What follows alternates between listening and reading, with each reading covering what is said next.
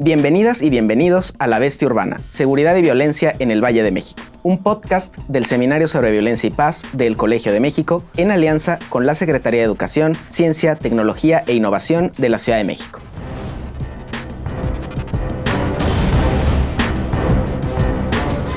Bienvenidas, bienvenidos. Eh, esto es La Bestia Urbana y yo soy Rodrigo Peña. Aquí discutimos sobre diferentes temas sobre seguridad, violencia, delincuencia en la Ciudad de México y en la zona metropolitana. Este es un podcast del Seminario sobre Violencia y Paz del Colegio de México con el apoyo de la Secretaría de Educación, Ciencia y Tecnología, e Innovación, SECTEI de la Ciudad de México. Y el día de hoy vamos a discutir y a conversar sobre el C5 de la Ciudad de México, para lo cual nos acompaña Juan Manuel García Ortegón, bienvenido, y Pavel Díaz, bienvenidos ambos del C5. Vamos a ver una cápsula que nos ha preparado el equipo sobre qué es el C5, la importancia del C5, y después regresamos con nuestros invitados para la conversación. C5 es un acrónimo para Centro de Comando, Control, Cómputo, Comunicaciones y Contacto Ciudadano.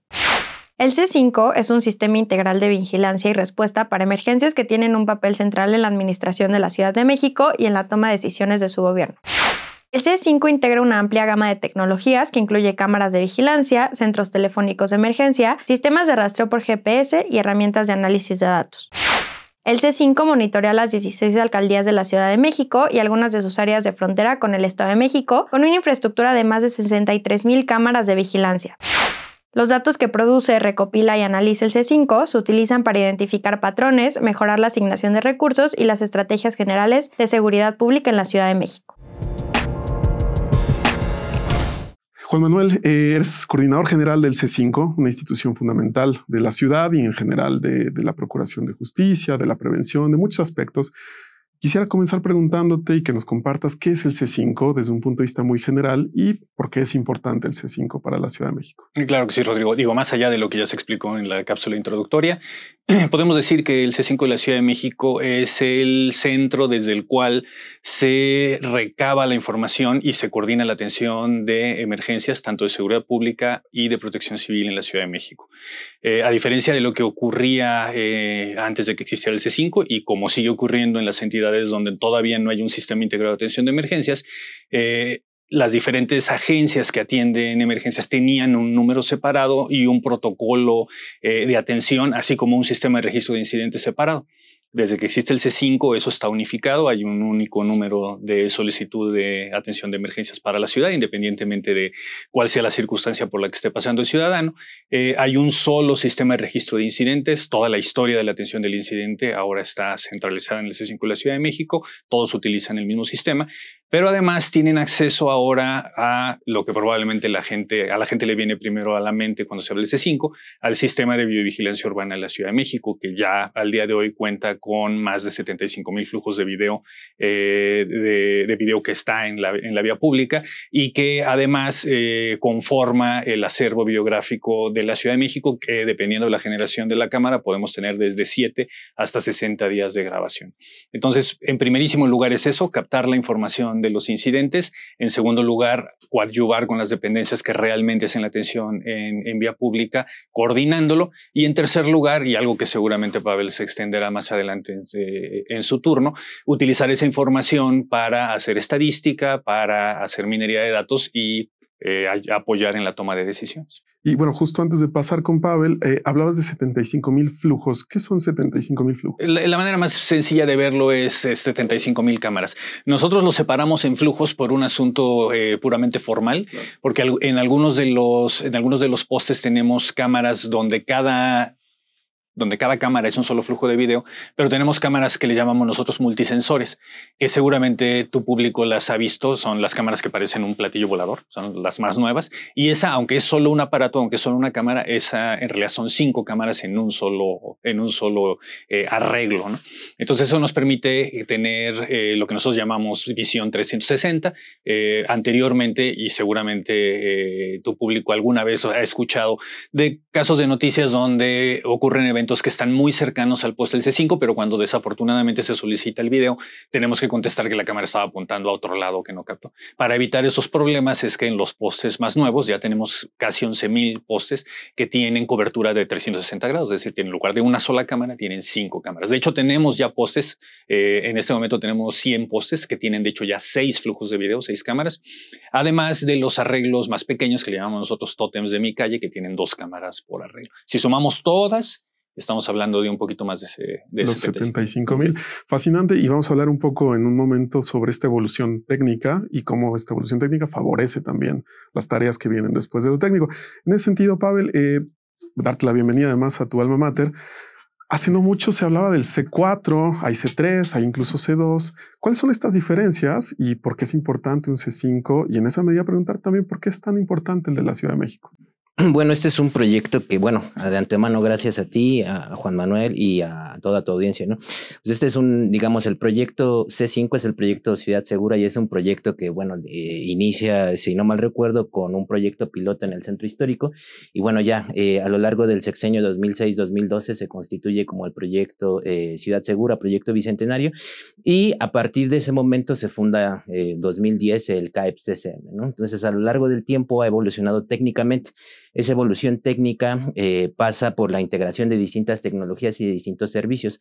Ponte tú un ejemplo, en 2013 operábamos con un 066, que no era una línea única a nivel nacional, sino era una línea regionalizada a la Ciudad de México. Entonces, sí, y en 2017 integramos el servicio 911, ¿no? Lo cual me parece algo bastante ventajoso y una comodidad para todos los usuarios porque todo el mundo lo recuerda, ¿no? Entonces, digamos, en ese, eh, en ese grupo de evolución técnica, eh, en 2015 eh, nos hacemos C5, ¿por qué? Porque básicamente se incorporan las funciones de contacto ciudadano. En ese entonces se migró la Dirección General de Contacto Ciudadano, que actualmente es Locatel, ¿no? Digamos, en términos formales, formales administrativos, eh, no hay una normativa que nos indique o nos engarce hacia una situación en lo particular, ¿no? Pero bueno, tomando en cuenta que comentaste las diferencias entre eh, los distintos acrónimos C2, C3, C4, C5, sí me gustaría señalar que C5 es el proyecto centralizado, ¿no? Pero C5 a su vez tiene eh, siete subcentros. La Ciudad de México originalmente se dividió en cinco centros, cinco subcentros que son C2, centros de comando y control que atienden básicamente cuestiones de delito y delito de alto impacto, ¿no? Y que están eh, eslabonados con una serie de alcaldías, ¿no? Entonces tenemos C2 Norte, C2 Sur, C2 Poniente, C2 Centro y C2 Oriente, ¿no? Cada uno están conformados por distintas, eh, por distintas alcaldías y que a su vez corresponden con la eh, administración policial, ¿no? Por un lado con las eh, zonas generales de, de, la Secretaría de Seguridad Ciudadana y también con las coordinaciones territoriales de la Fiscalía. Trabajamos de la mano, ¿no? Y como parte de esta administración y que, bueno, también es claramente una diferencia con respecto a otras situaciones, no había evolucionado el proyecto y este proyecto, o bueno, sí había evolucionado técnicamente, pero bueno, en esta administración se crean dos nuevos centros de comando que a mi juicio tienen una funcionalidad muy distinta, ¿no? El primero es eh, para Central de Abastos, ¿no? Es para 2020, cuando... cuando el último día, entró en operación el último día de 2019, pero efectivamente 2020. Con 636 cámaras, ¿no? Solo para la Central de Abastos. Solo para la Central de Abastos y es algo súper interesante porque, digamos, nuestro modelo de operaciones pues estaba muy enfocado a territorios urbanos. Este no es que no sea un territorio urbano, pero con condiciones particulares y específicas, ¿no?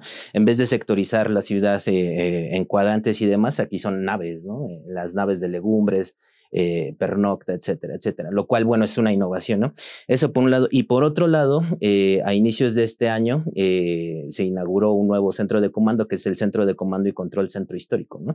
Que está muy focalizado hacia cuatro, hacia cuatro sectores policiales, y no solamente hacia cuatro sectores policiales, sino también se innova técnicamente porque eh, hay un contacto muy fuerte entre dos zonas generales policiales, ¿no? La centro y la norte, cosa que con anterioridad no ocurrió. No había ocurrido nunca que un centro tuviera de sectores que pertenecieran a zonas policiales diferentes. Pero aquí, obviamente, la dinámica delictiva del centro histórico es muy particular y es muy importante que en este caso el sector Congreso, que pertenece a la zona policial norte, se maneje eh, muy similar, de forma muy similar a lo que pasa con Morelos, con, con, este, con centro que, que pertenecen a otra zona de alguna manera, eh, si la ciudad tiene toda esta, digamos, instalación y esta capacidad, habría puntos específicos, por lo pronto Central de Abastos y el centro, que tienen una multiplicación de capacidades que permiten multiplicar en esa medida la disponible información, podríamos decir, ¿no? Sí, justo, y es que tienen dinámicas urbanas particulares, ¿no? O sea, digamos, la realidad no se ciñe a un argumento o una definición administrativa, ¿no? Entonces, digamos, la situación del, del sector Congreso me parece que es justo apunta hacia esa situación, a pesar de que forma parte de la zona general norte y a pesar de que forma parte de la alcaldía Venustiano Carranza, pues está ahí, eh, digamos, toda la una serie contextual. Solo, solo porque esté circunvalación, no, la delincuencia no no se detiene por eso, ¿no? Totalmente.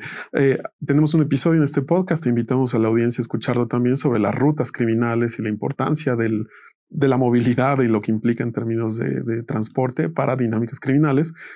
Por eso no resisto también preguntarte, Pablo, sobre la importancia de la central de abastos en términos de esta lógica criminal. Es un hub, de alguna manera, que no solo atraviesa, sino impulsa dinámicas, ¿cierto? De movilidad y de transporte. Eh, me imagino que por ahí va la lógica también de. Sí, justo. Y creo que esto se potencia si tomas en cuenta que es el mercado de abasto más importante a escala global, ¿no? O sea, ahí se mueve todo, ¿no? Y bueno, nosotros como gobierno de la Ciudad de México tomamos, eh, digamos, el trabajo de la seguridad no de manera reactiva, sino de manera preventiva, ¿no?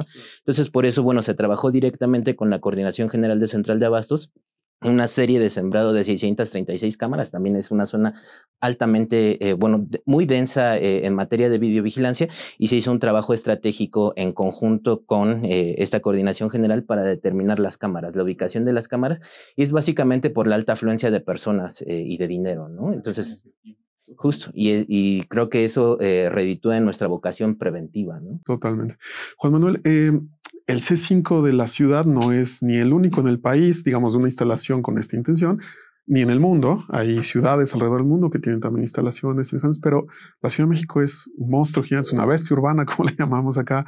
Eh, ¿Cómo ayuda el C5 en general? Y si nos puedes compartir, porque sé que no solo hace tareas de prevención del delito, de la violencia, pero y luego que nos compartes un poco por qué es importante eh, para la prevención del delito, para, eh, digamos, seguridad pública en términos generales. Bueno, eh, eh, digamos, ahorita me centraré en la, en la, en la pata de, de, seguridad pública, que sigue siendo lo más importante, pero sí es, sí es muy importante comentar que a diferencia de lo que pasa con el resto de los centros de comando y control C4 o C5 o equivalente en los estados, que todos los estados tienen al menos uno, en el caso de, de, la Ciudad de México, desde esta administración, un poco ya en las emisiones anteriores, pero particularmente en esta, se ha buscado transversalizar su uso.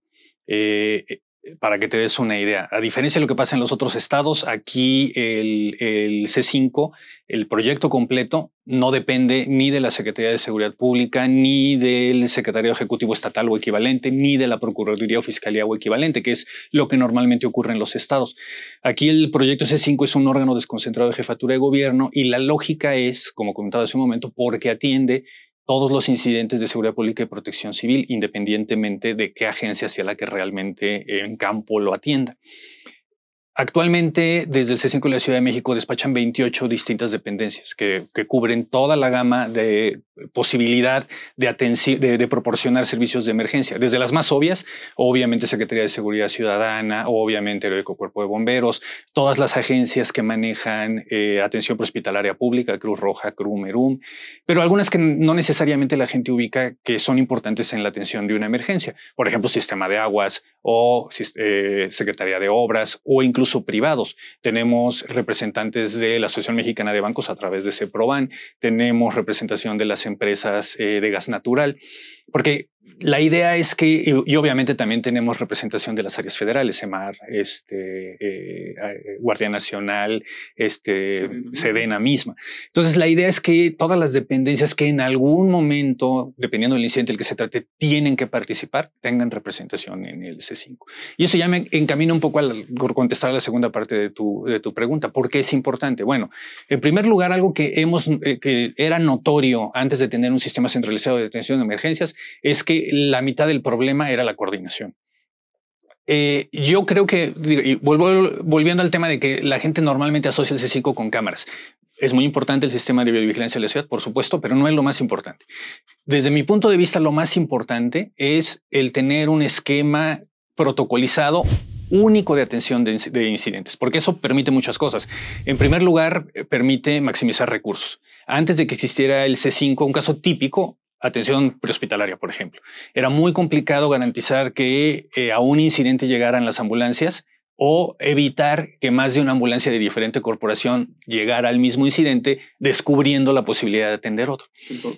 Exactamente. Además, se generaba un tema de competencia no necesariamente sano. Eh, ahora que tenemos un sistema realmente integrado, eh, la ciudad para atención de emergencias hospitalarias, por ejemplo, está regionalizada. Ya no ocurre que puedan llegar ambulancias o de la alcaldía o de Cruz Roja o del ERUM o del CRUM al mismo incidente. Ya tienen la región y tienen eh, manera en que... Y lo mismo pasa con cualquier otro tipo de incidente. Ya comentaba Pavel, por ejemplo, que tenemos separada la atención de los incidentes en los C2 o C5 dependiendo del tipo de incidente del que se trate. Por ejemplo, todo lo que tenga que ver con delitos, el 99% se van a mandar directamente al C2 que le corresponde, a estas áreas que te comentaba, estos siete subcentros regionales que comentaba Pavel hace un momento. Inmediatamente le llega al sector policial que le corresponde, al policía que le corresponde, y él es el que despacha el incidente. Pero si se trata de un incidente de otro estilo, por ejemplo, un incendio, este, además de que se tiene que informar a la policía, porque la, policía eh, eh, siempre apoya en ese tipo de, incidentes, pero le tiene que llegar a bomberos en el C5. Y así tenemos repartidos los casi 400 tipos de incidentes que despacha el C5 entre estas 28 dependencias y estas, todas estas unidades geográficas que, te platicábamos hace un momento. Entonces, lo más importante desde mi punto de vista es que establecimos un, gracias a, tener este esquema, eh, establecimos una manera de operar que es única para todas las dependencias, que permite maximizar recursos, pero también permite otra cosa que es muy importante, y es realmente medir de manera justa el desempeño de las dependencias. Ahora, desde C5 y obviamente eh, eh, en, coordinación y obviamente con el apoyo y con la apertura de cada una de las dependencias, en ese sentido, obviamente, son, primero son muy generosas en ello de abrir sus datos, pero por otro lado son las más interesadas en mejorar permiten que apliquemos los mismos criterios de, evaluación a todas las dependencias y que sean justos, porque todos utilizan los mismos sistemas, todos utilizan los mismos protocolos. Totalmente, e incluyendo sismos, iba a mencionar. Ustedes también eh, es una de las posibilidades también de, de... hecho, el comité de emergencias que se habilita cada vez que ocurre un desastre mayor y el más común es el, caso de sismos, este, sucede es el C5 de la Ciudad de México. Entonces, cuando ocurre un evento de esos, tanto el jefe de gobierno como los eh, titulares de las dependencias que en el protocolo se establece que tienen que estar apersonados en el C5, pues ahí van. Totalmente, totalmente. Eh, Pavel, Juan Manuel mencionaba que no solo son las cámaras y nos daba esta explicación eh, fascinante, y en efecto, es decir, las cámaras generan información, datos y quienes nos dedicamos de pronto a la investigación sabemos que tener datos es importantísimo, pero de lejos es el último paso. Ya que tienes los datos, ¿qué hay que hacer con los datos? ¿Qué se puede hacer con, qué sé yo, las miles de imágenes? Eh, sé que además es, digamos, parte fundamental de tu trabajo. ¿Qué, sé, ¿Qué hace el C5 con toda esa información que recopila? ¿Cómo la trabaja? ¿Cómo, cómo impacta en la vida pública de la ciudad? Qué, buena pregunta, porque justo como lo comenta Juan Manuel, o sea, a nosotros se nos visualiza mucho por el tema de las cámaras, ¿no? Pero si vas incluso hasta hacia nuestro decreto de creación, en nuestro decreto de creación no nos define tal cual como un centro de videovigilancia, sino como un centro multimedia, ¿no?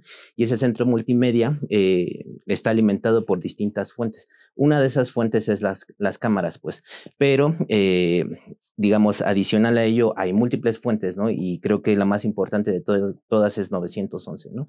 De, no sé, de los dos millones de folios que generamos al año, de los dos millones de atenciones que tienen un efecto territorial al año, el 75% es de 911. Y aquí viene algo como, como muy interesante porque puede llegar a ser incluso hasta un reto a la imaginación, ¿no? Como somos un centro que no solamente maneja cámaras y no solamente atendemos situaciones en materia de seguridad pública, somos un centro de atención a emergencias, te pongo, no sé, eh, podemos atender cualquier tema que está eh, imbuido en una trama urbana, ¿no? Desde la mordedura de un perro hasta un homicidio, ¿no?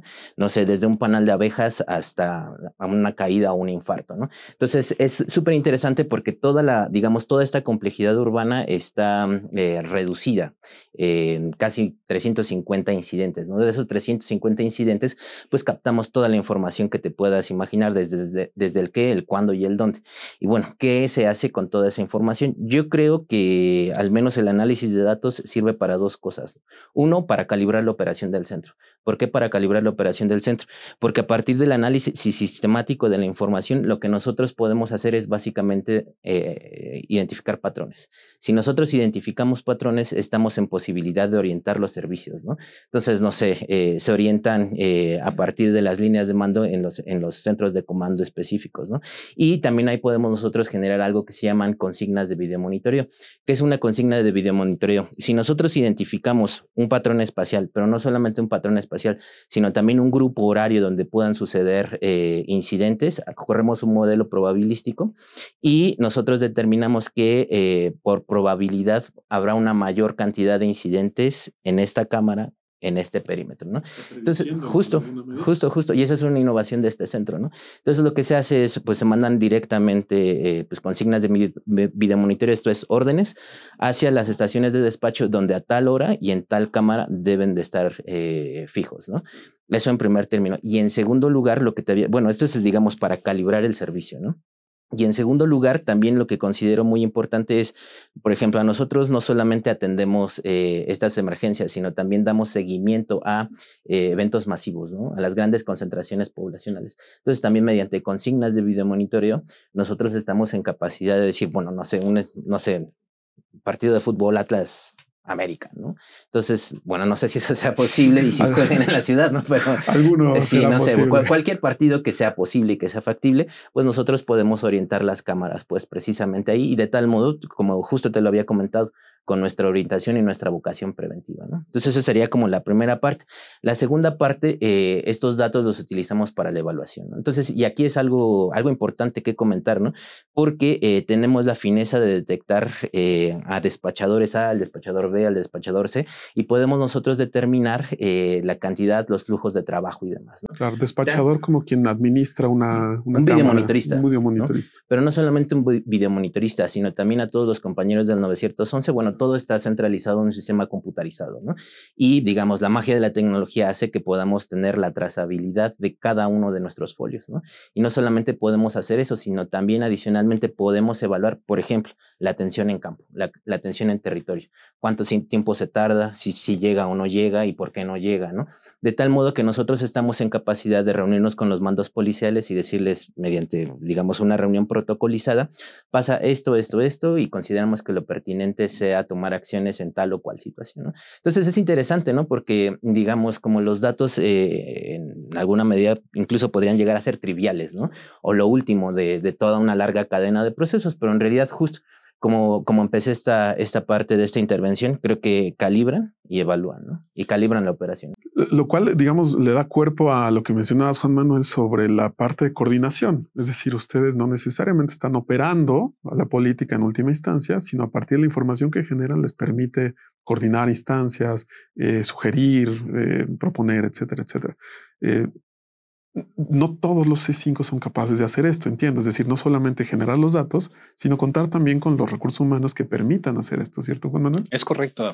Digamos, en el caso de en el caso del C5 de la Ciudad de México, digamos, la, gente que depende directamente del C5 realmente no somos muchos, somos un poquito más de 200, este, pero eh, siempre hemos contado con el apoyo eh, de muy coordinado de, y, muy, y muy respaldado por los propios titulares de las 28 dependencias que te comentaba hace un momento. Entonces, en realidad, si, si tomamos en consideración nada más el personal de C5, te digo, somos como 200, pero si contabilizamos todo el personal que despacha desde C5, que a lo mejor ahorita vale la pena aclarar qué, entendemos por despachador, porque igual y no termina de quedar claro.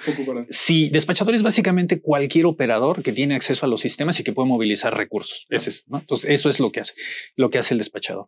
Y eh, los despachadores no son personal de C5 curiosamente. Son personal de las propias dependencias. O sea, la mayor parte de nuestros despachadores son policías, pero también tenemos despachadores que son de cada una de estas otras 27 dependencias, que ellos son los que realmente conocen dónde está el, personal, aunque el sistema les apoya en eso también, para que ellos puedan seleccionar literalmente arrastrando un, un iconito en la pantalla para movilizar sus recursos, pero ellos son los que conocen realmente la operación en campo. Para quienes nos escuchan un poco, que se lo imaginen, que nos escuchan, nos ven, es decir, una persona, por ejemplo, de Sedena o de Cruz Roja, estará físicamente en el C5 en la posibilidad de observar y a partir de ahí coordinarse con su institución o reportar, etcétera, etcétera, incluso con otras instituciones. Sí, de hecho, a lo mejor una manera en que lo puedan ubicar, yo, yo, siempre, siempre lo comento, piensen en el C5 como un prestador de servicios.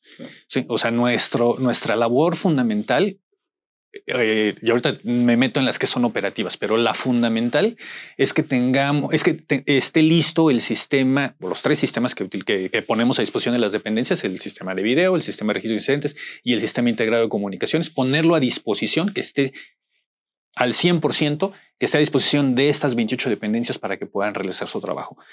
Estrictamente hablando, la única responsabilidad, solo tiene dos responsabilidades operativas el C5, es el centro de atención de llamadas, del cual atendemos tres números, el 911, el 089 denuncia anónima y ahora el, asterisco 765 eh, para atención de mujeres en situación de violencia. Y la otra eh, responsabilidad operativa es lo que tenemos con atención hospitalaria. Pero fuera de eso son realmente las dependencias las que, las que se encargan de, de ese trabajo directamente. Nosotros lo que hacemos es proporcionarles, eh, perdón por, la, por el autoelogio, pero esta maravillosa plataforma que es el C5 Lesiones. Sí, sí.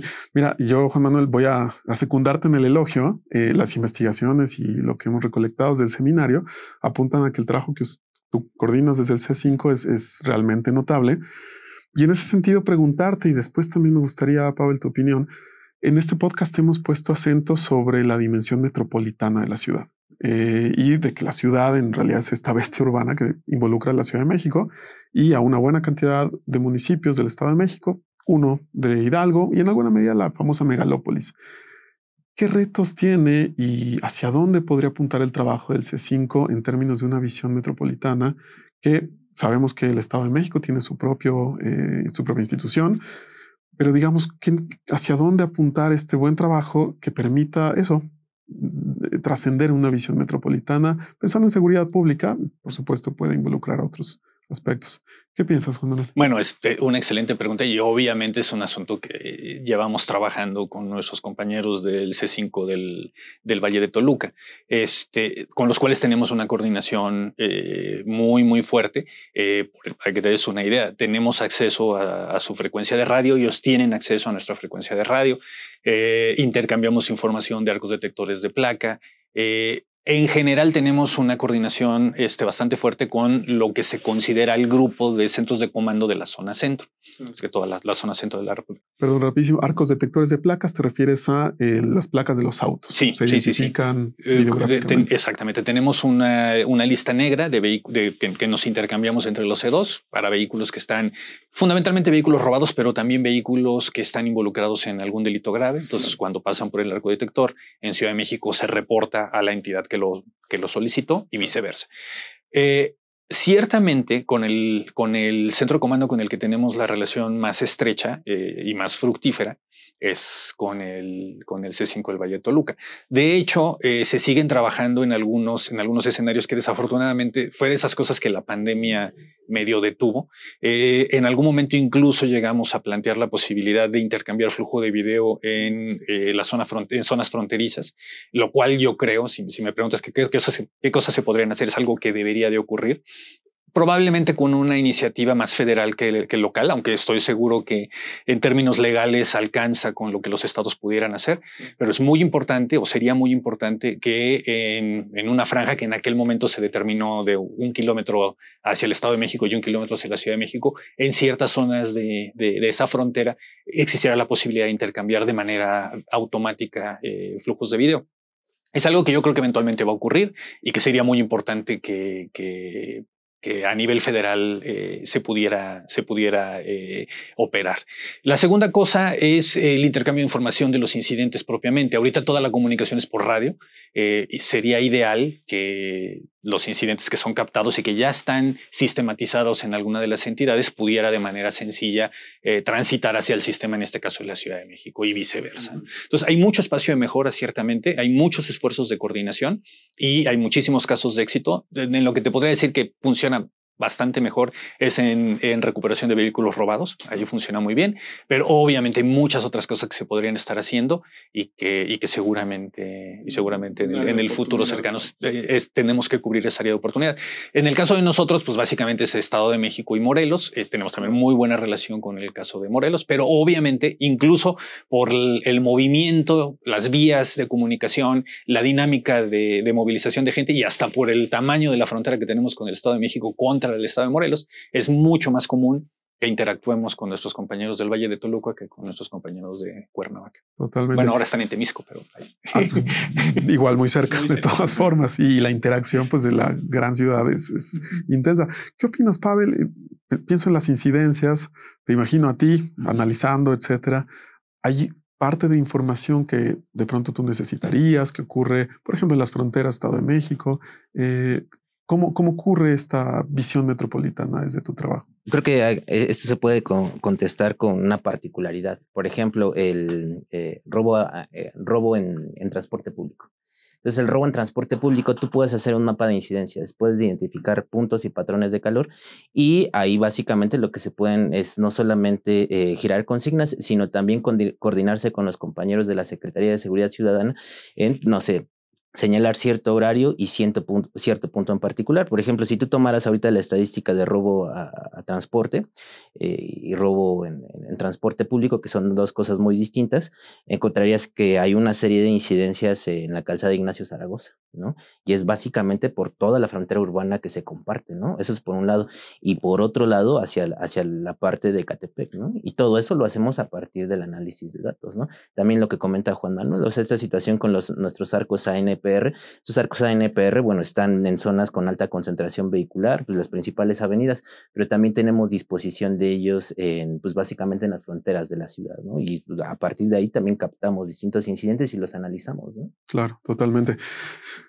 Una pregunta que, que, tengo que hacerles, Juan Manuel, me imagino que esto no es barato, pero no por eso no, es menos importante.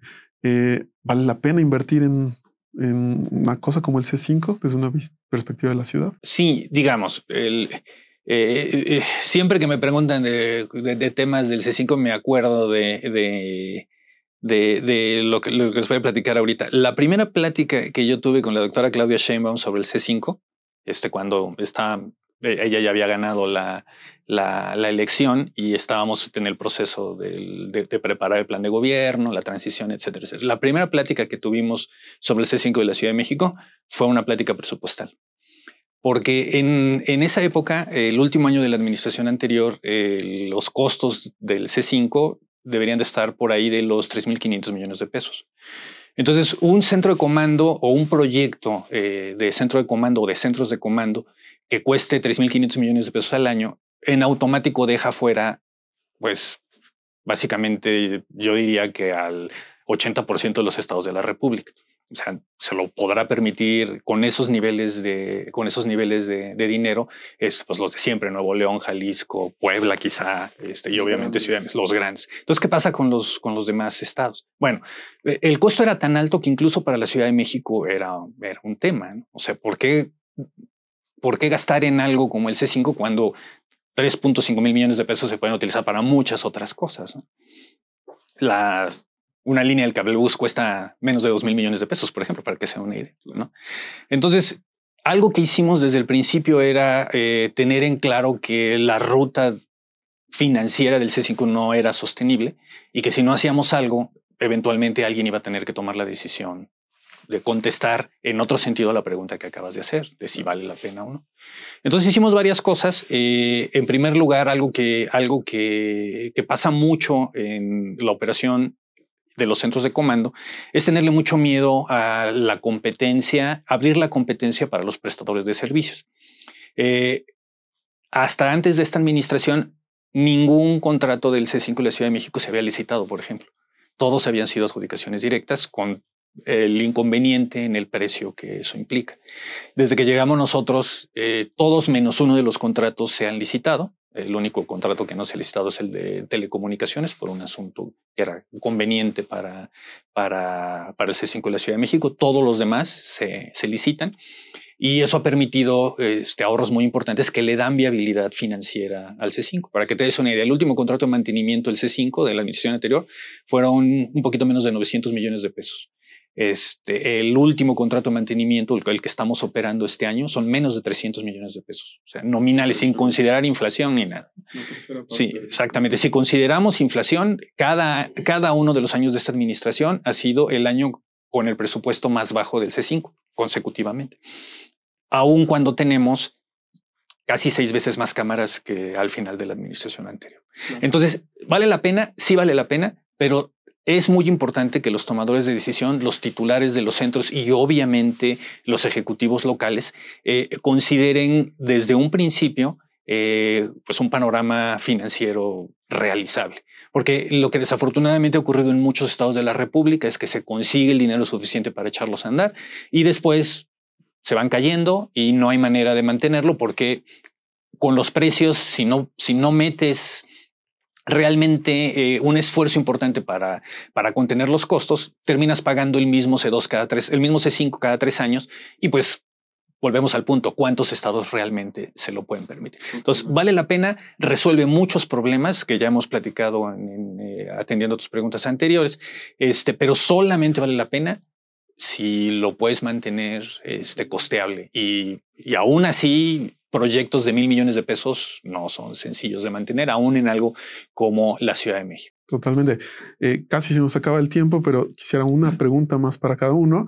Y lo menciono ahora porque justo quiero hablar con, contigo, Juan Manuel, sobre el tema de, la continuidad en un país donde ciertamente hay proyectos políticos que se abandonan eh, a pesar de los buenos funcionamientos. Vuelvo contigo eh, con ese tema. Pero antes, Pavel, para cerrar contigo, digo, pensando hacia el futuro, en este momento, los datos indican que la ciudad tiene una reducción criminal importante, interesante desde el punto de vista del caso y del estudio de, la ciudad en su, conjunto. ¿Qué participación ha tenido el C5 en esta reducción criminal? Delitos, por supuesto, de alto impacto, pero también eh, cotidianos, robos, eh, en fin, una serie de, delitos que podemos rastrear y que la mayoría de ellos apuntan a una reducción que justamente podríamos, digamos, atribuir en alguna medida al C5. ¿En qué medida es atribuible? Yo creo que, digamos, a ver, a diferencia de lo que te contesté hace un momento de una particularidad, creo que tendríamos que partir del opuesto, ¿no? De una generalidad hacia una particularidad. Entonces, bueno, cuando eh, a mediados del año pasado eh, empieza a salir toda la estadística y, que incluso fue hasta una mañanera presidencial y demás, eh, claramente se observa una reducción, ¿no? Y entre las posibles explicaciones, al menos se han definido cuatro grandes ejes, ¿no? Y son los cuatro grandes ejes que desde la jefatura de gobierno han orientado el trabajo, no solo de C5, sino de toda la administración, ¿no? Entonces, eh, el primero es, o sea, y que es básicamente que es lo que ha abonado hacia esa reducción del delito, ¿no? El primero es más y mejor policía, ¿no? Digamos, a diferencia de la administración anterior, bueno, se ha aumentado el, el salario policial, hay un mayor pie de fuerza policial, y no solo eso, sino también hay una, bueno, no es adquisición, hay un esquema, eh, un, un, esquema administrativo particular con 2.000 nuevas eh, patrullas, ¿no? Ese es el, el, primero, ¿no? El segundo es el tema de la coordinación, ¿no? Y aquí es también, entramos nosotros de manera directa.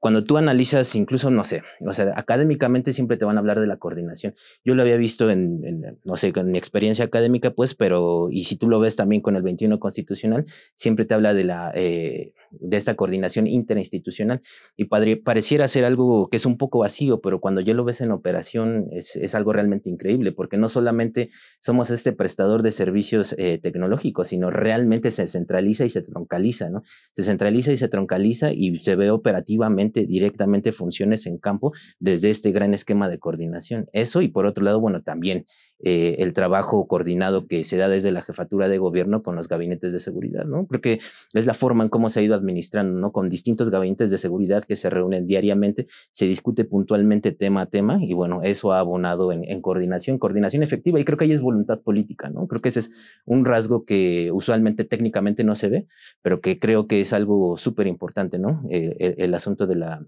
de la voluntad política. El tercer eje es básicamente eh, pues la atención a las causas, ¿no? Y no solamente es la atención a las causas, también hay un enlace directo con toda la política presidencial. ¿Y a qué voy? O sea, pues básicamente, eh, digamos, creo que el, el, lema del gobierno de la ciudad es una ciudad de derechos y de innovación. Pues se han garantizado los distintos derechos humanos y los distintos derechos ciudadanos, principalmente a la población más vulnerable, ¿no? O sea, desde la jefa de gobierno lo que terminó haciendo es un programa súper exitoso que son las becas para empezar. ¿No?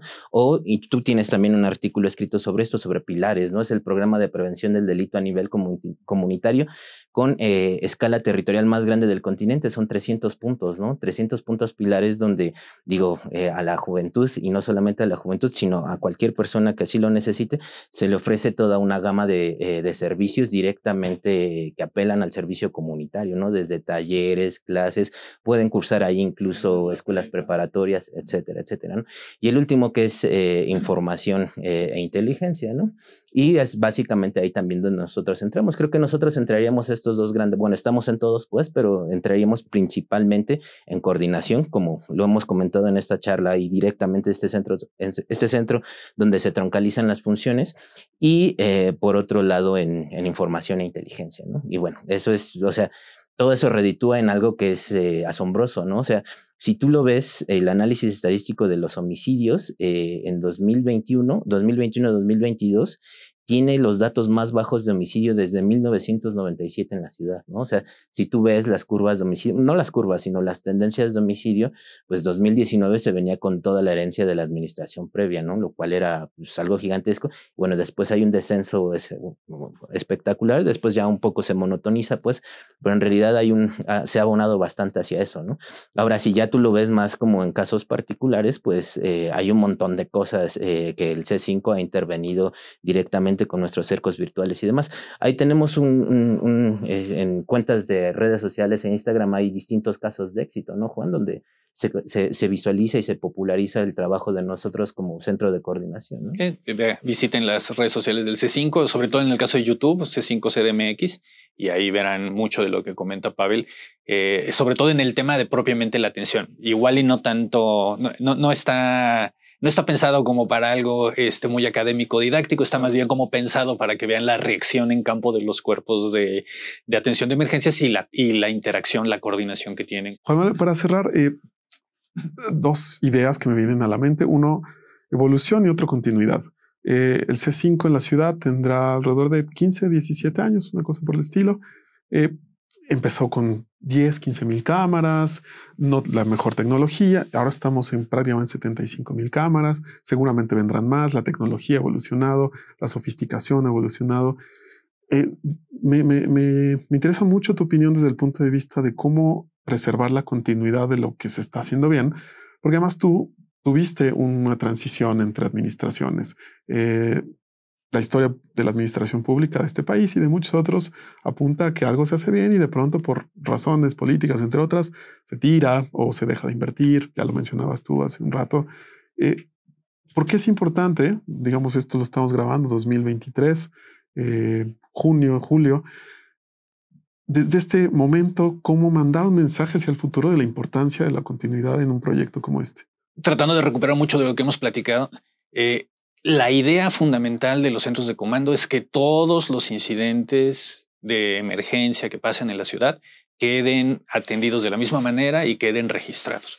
Entonces, desde ese punto de vista, me parece que es un tema que ya no se puede echar para atrás, eh, hasta por un tema de lógica de costos. Intentar regresar a un modelo donde cada dependencia eh, coordine su atención desde lugares separados, con sistemas separados, con protocolos separados, este, no, tiene, no tiene sentido. Y es un problema, por ejemplo, e, ese sí que es un problema de primer mundo. Este, eh, nosotros, como países del tercer, del tercer mundo, llegamos tarde a la sistematización de la atención de emergencias.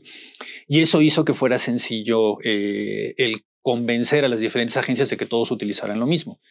Bueno, mientras estábamos viendo el tema de, este, de la construcción del C5, porque por cierto a mí me tocó, eh, yo, me, ha, tocado desde el principio, me ha tocado las, de, alguna manera las tres administraciones de, este C5. Entonces nos tocó conocer eh, las experiencias de algunos otros países. Bueno, París, por ejemplo. ¿no? O sea, París utiliza un sistema y tiene un centro de comando diferente para bomberos, para policías, este, para guardia civil, es un verdadero, una verdadera pesadilla coordinar un incendio en París, ¿no? Y ahora que, bueno, ahorita están en una situación donde, donde no tener todo el sistema eh, coordinado pues potencia la problemática. Entonces, nosotros, como no teníamos eh, el, peso de los sindicatos de bomberos que, tienen allá o de policía que tienen allá, y tampoco teníamos ya sistemas para todo, para todas las dependencias por separado, pues fue relativamente sencillo ponernos de acuerdo y tener un sistema unificado de atención. ¿no? O sea, sistema no solamente como sistema informático, sino sistema en el sentido más abstracto del término ya no tiene sentido echarse para atrás. O sea, cualquiera que quisiera regresar a lo anterior estaría regresando a una problemática que es muy complicada. Entonces, en ese sentido, yo tengo la confianza de que independientemente de lo que pase en el futuro inmediato este, eh, o, mediano, eh, la manera de atender los incidentes en la Ciudad de México va a ser pues básicamente la misma. Lo que sí esperarías es que mejorara. Eh, tenemos, digo, algunas de las cosas que se han platicado aquí. Por ejemplo, la, este, interacción con el resto de los estados que forman el área metropolitana. es un asunto que tiene que eh, seguirse expandiendo, que tiene que eventualmente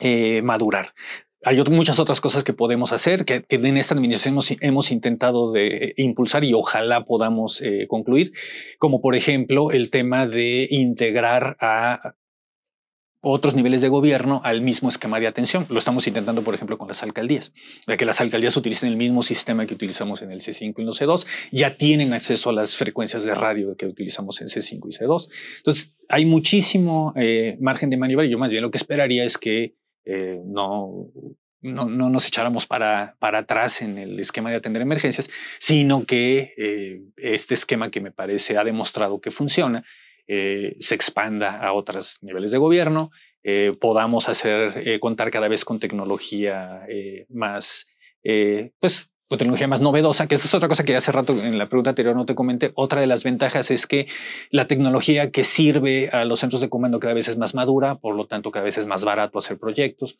Entonces también desde el punto de vista de, los costos no debería ser un problema mayor. Este, ahora es mucho más barato eh, en lugar de tratar de recuperar eh, equipo viejo y obsoleto, comprar equipo nuevo que tiene además características mejores, etcétera, etcétera. Entonces, ni siquiera desde el punto de vista de, los costos de operación es justificable echarnos para atrás. Apuntamos a madurar entonces, en todo caso. Juan Manuel Pavel, muchísimas gracias. Se nos acabó el tiempo, pero eh, ha sido fascinante y además muy ilustrativo para, para mí, para quienes nos escuchan. Eh, yo les agradezco mucho la atención y nos vemos la próxima en otro episodio de La Bestia Urbana. Muchas gracias y hasta luego. Esta fue una producción de la Coordinación de Educación Digital del Colegio de México.